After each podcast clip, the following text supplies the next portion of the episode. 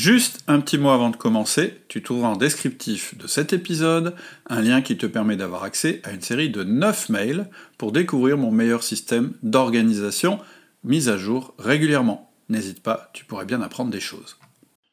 Bonjour, je suis Cédric Watine d'Outils du Manager, le podcast sur le management en français le plus écouté.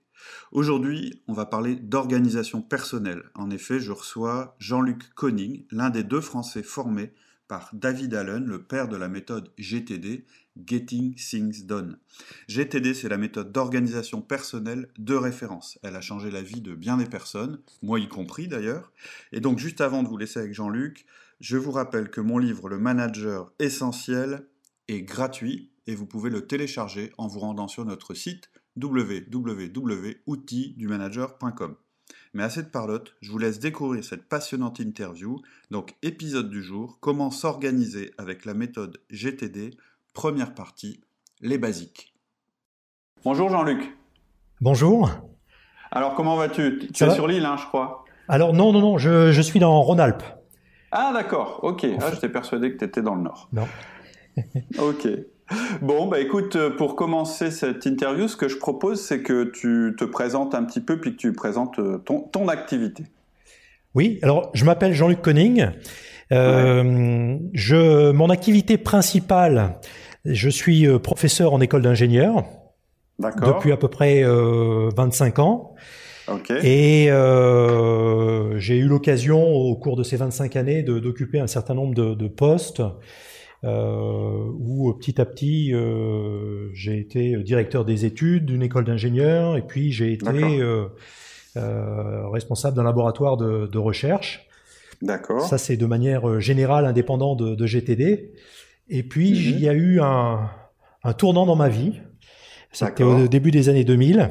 J'ai été appelé à la vice-présidence du, du groupement d'écoles d'ingénieurs dont je fais partie. C'est le plus grand groupe d'écoles d'ingénieurs en France. D'accord. Et tout d'un coup, c'est, quel, c'est, c'est, c'est quelles écoles d'ingénieurs en fait? C'est l'Institut pas... Polytechnique de Grenoble.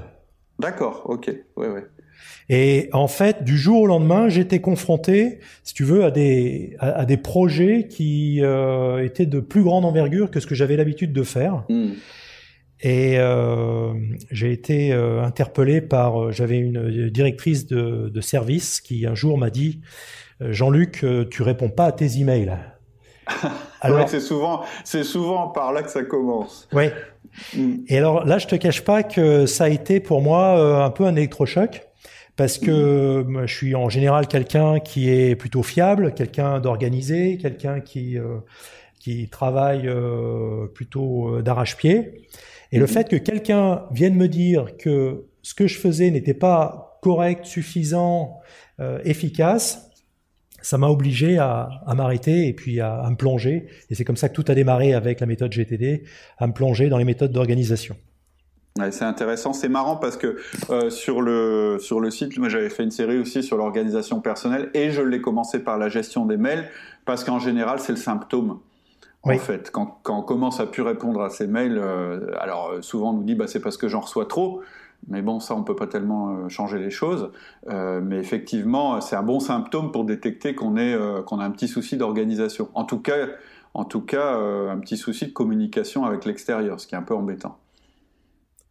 Et donc c'est ça qui t'a qui t'a mis en route sur la méthode GTD. Exactement. Alors ce que j'ai fait, j'ai commencé à regarder un petit peu ce qui ce qu'il y avait sur le net, ce qu'il y avait aussi dans dans les livres. Ouais. Et puis je suis tombé sur une méthode une méthode américaine qui m'a paru quand même très très efficace et dont beaucoup de gens parlaient.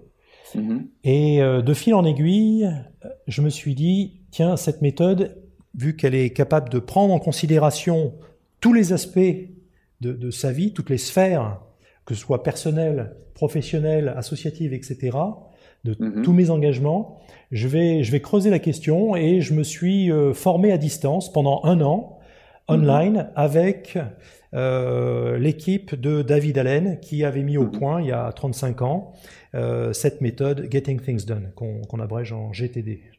Mmh, tout à fait. Et c'est ça, c'est tu soulignes un point aussi qui est important dans l'organisation personnelle. Euh, ça s'applique aux managers aussi, c'est qu'en fait, l'idéal, c'est d'avoir le même système d'organisation pour sa vie personnelle et professionnelle. Oui, parce que si on va un peu vite en besogne, on peut imaginer que GTD, c'est une méthode de gestion du temps. Or, c'est n'est pas une méthode de gestion du temps. C'est quelque chose qui hmm. va bien au-delà de ça. C'est un système d'organisation de, sa vie, hmm. de tous ses engagements. Je suis euh, assailli tous les jours par des emails, par euh, mon N plus 1 qui débarque dans mon bureau et qui me donne des choses à faire, par euh, à la maison mes enfants qui ont une problématique, mon conjoint qui souhaite se lancer dans certains projets, etc. Tout ça, ça vient en hmm. même temps. Comment je fais pour faire face à tout ça? Et ça, c'est ce, ce, à quoi répond la méthode GDD. D'accord, ok hyper intéressant. Alors, est-ce que peut-être à ce stade, donc du coup, du coup, euh, euh, pour reprendre le, fil chronologique, tu as pris conscience de ça et tu as mis en application les outils? Alors, j'ai commencé, voilà, par me former pendant un an. À distance avec euh, David Allen qui était en Californie à cette époque-là. Mhm. Et puis, suite à ça, j'ai commencé à mettre en application dans, dans, ma vie de tous les jours en tant que vice-président de, de, ce groupe d'école d'ingénieurs. Et j'ai trouvé mhm. cette méthode tellement formidable et révolutionnaire pour moi, que j'ai commencé à partager les choses avec ceux qui m'entouraient. Mhm. Et euh, comme euh, au fond de moi, j'ai quand même une fibre euh, de, à transmettre les choses qui me plaisent, c'est pour ça aussi que je suis mhm. enseignant, j'imagine, enseignant. Tout à fait. Ouais. Et, et, ben, je me suis dit tiens, je vais me former pour être formateur. Et donc j'ai suivi des, des, formations avec les équipes de David Allen et avec David Allen lui-même pour être formateur de la méthode et puis maintenant formateur de formateurs. D'accord. On est à peu près, ouais, on est à peu près. Euh, euh, alors, c'est réparti partout dans le monde, mais dans le monde francophone, il y a une petite dizaine de, formateurs à la méthode, et euh, on a l'avantage avec mon associé Romain de d'avoir été formé directement par David Allen lui-même. Ouais, tout à fait. C'est tout l'intérêt aussi de t'avoir aujourd'hui, c'est que là, on, est presque à la source du truc, quoi. Oui, d'autant que pour la dernière euh, révision du, livre, qui est sorti en, 2015, là, s'organiser pour réussir. Donc ça, c'est la version française.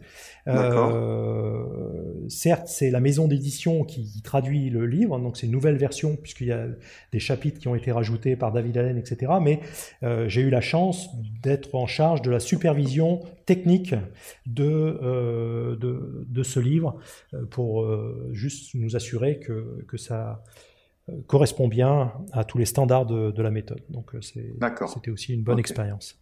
Ok. Et c'est un super bouquin. Donc à ce stade, je voudrais dire que je touche aucune commission et j'ai aucun avantage à vous le dire, si ce n'est qu'effectivement, euh, moi aussi, c'est la méthode. J'ai eu un petit peu le, même cheminement que toi. Et, et effectivement, moi, c'est la seule méthode euh, qui est concrètement, euh, complètement révolutionné ma manière de, faire les choses. Et, moi, j'avais lu en fait la version anglaise parce qu'à l'époque, je pense qu'il y avait, où j'ai pas trouvé la version française. Et effectivement, euh, c'est un super bouquin. C'est vraiment quelque chose qui, est, euh, qui peut être transformateur. C'est-à-dire qu'il y a un avant et un après. Et c'est assez. En plus, ce qui est bien, c'est que c'est progressif et assez euh, facile à mettre en application. Alors, ce que je te propose, parce qu'en fait, si j'ai bien compris, en réalité, il y a trois phases. Est-ce que c'est ça, hein, ou trois manières d'appliquer de, la méthode? Alors, je dirais plutôt, il y a trois niveaux dans la méthode. Si tu veux, tel qu'aujourd'hui, on, propose les formations pour les managers, pour les dirigeants d'entreprise, et puis pour mhm. tout un chacun également. Euh, mhm. Il y a le niveau 1 qui s'intéresse aux fondamentaux. C'est-à-dire que mhm. si, au jour le jour, je suis débordé par les emails et que j'arrive plus à tenir tous les engagements qui sont les miens, soit que j'ai pris avec moi-même, soit que d'autres ont pris pour moi, ça sert à mhm. rien de prendre de la hauteur sur mes projets, mes priorités, etc. Et ça sert à rien, encore moins, de prendre plus de hauteur pour savoir où je vais diriger ma vie, parce que le quotidien m'assaille. Donc j'ai mhm. ce niveau 1 sur les fondamentaux, et c'est peut-être de ça dont on va parler essentiellement aujourd'hui. et puis il y a un niveau 2 qui est sur les projets. On donnera tout à l'heure une définition de ce qu'est un projet au sens de, de GTD. Euh, les mhm. projets et les priorités. Et puis il y a un niveau 3. Le niveau 3, c'est ce qu'on appelle les horizons d'attention. Donc c'est plus pour un alignement entre ce que je fais, ce que je, je, je souhaite faire de ma vie et puis euh, mes engagements dans les différentes sphères. Tout à fait. Et ça, c'est une des caractéristiques moi qui m'avait vachement plu euh, dans l'approche de David Allen, c'est qu'il part euh, du, du, niveau de base, c'est-à-dire ce qui nous arrive au quotidien, il change ça, et ensuite on peut monter de niveau. Alors qu'il y a plein d'autres méthodes qui font l'inverse. En général, ça marche pas. Et ce qui est intéressant, c'est que c'est exactement aussi notre approche en management.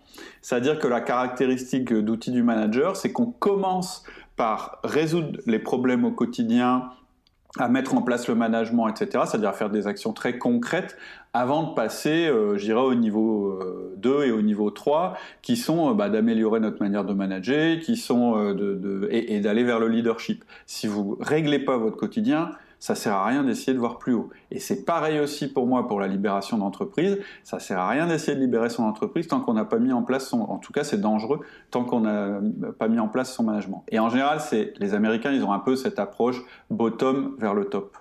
Donc, ce qu'on peut faire peut-être pour cette interview, c'est se, euh, euh, effectivement, comme tu le proposais, se, se focaliser sur euh, les fondamentaux et si euh, les auditeurs, si ça leur plaît, bah, nous, ce sera à eux de nous contacter puis de nous dire, bah, nous, on aimerait bien euh, avoir une interview sur les projets et pourquoi pas plus tard une interview sur les horizons. Est-ce qu'on peut, est-ce que ça, ça, ça, te, je te propose qu'on travaille comme ça? Oui, tout à fait. Pas de problème de mon okay. côté. Oui.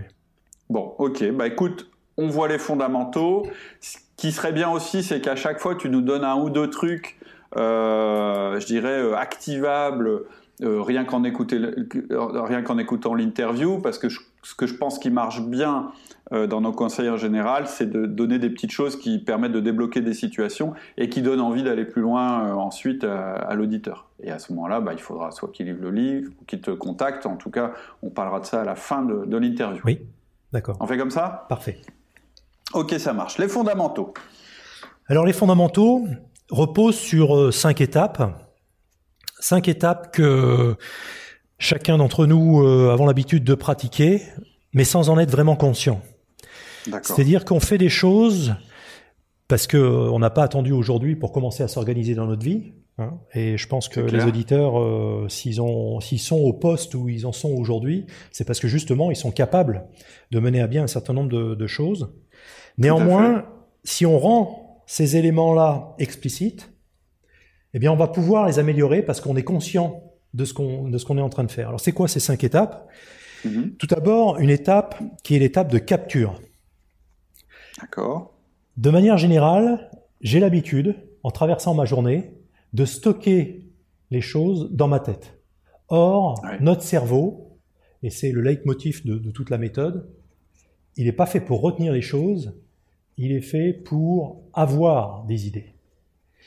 Et stocker, vouloir stocker les informations dans sa, dans sa tête, au lieu de les externaliser, ça va être toute l'étape 1 de la capture, fait que on va mobiliser de l'énergie mentale mm -hmm. pour des choses pour lesquelles le cerveau n'est pas fondamentalement fait. Tout à fait. C'est-à-dire qu'on va mobiliser une partie de notre attention à faire l'effort en permanence de ne pas oublier ce qu'on a capturé. Exactement. Et même si on ne fait pas cet effort-là, le cerveau, lui, va travailler en arrière-plan au point ouais. d'avoir des choses du type je rentre à la maison, je dis bonjour à mon épouse, ah, j'ai oublié d'envoyer cet email à mon collègue euh, un tel. Et, ouais, et ça, qu'est-ce qui s'est passé? C'est que mon cerveau m'a rappelé des choses à un moment donné qui n'étaient pas forcément opportuns, mais parce mm -hmm. que j'avais décidé ou j'avais laissé cette information-là dans euh, dans ma tête au lieu de l'externaliser dans un système qui était fiable. Donc ça, c'est la première étape. Je pense qu'on va y revenir en détail. Je vais les passer en revue si tu veux. Ouais, ok, ça marche. L'étape numéro 2, c'est l'étape de clarification. Clarification, ça veut dire, je vais me poser la question, mais de quoi s'agit-il exactement? Cette chose-là que j'ai notée sur un support ou un autre, que ce soit physique ou que ce soit un support électronique, qu'est-ce que je voulais dire? Et, et, surtout, cette étape 2, ce qui est euh, l'élément pivot, c'est décider de ce que je vais en faire. D'accord. Ensuite, on a l'étape 3, qui est l'étape organisée, c'est-à-dire placer ce que je viens de décider dans un endroit approprié pour le retrouver au moment où j'en aurai besoin, au moment où je souhaiterais passer à l'acte par rapport à cette chose-là. Et du coup, ça nous rassure par rapport au fait qu'on, qu'on, que, que, ça ressorte à un moment. On n'est plus obligé de l'avoir dans notre tête. Exactement. On a besoin d'avoir, si tu veux, des, des catégories, des endroits, des réceptacles qui sont fiables, sur lesquels je vais pouvoir revenir. Parce que, comme on le disait tout à l'heure, et ça c'est le mécanisme, un mécanisme du cerveau euh, qui est assez évident dans, dans ce cas-là, c'est que si le cerveau sait qu'il peut pas me faire confiance pour retrouver les choses que je m'étais promise de retrouver, alors il va redémarrer une activité pour mmh. me le rappeler.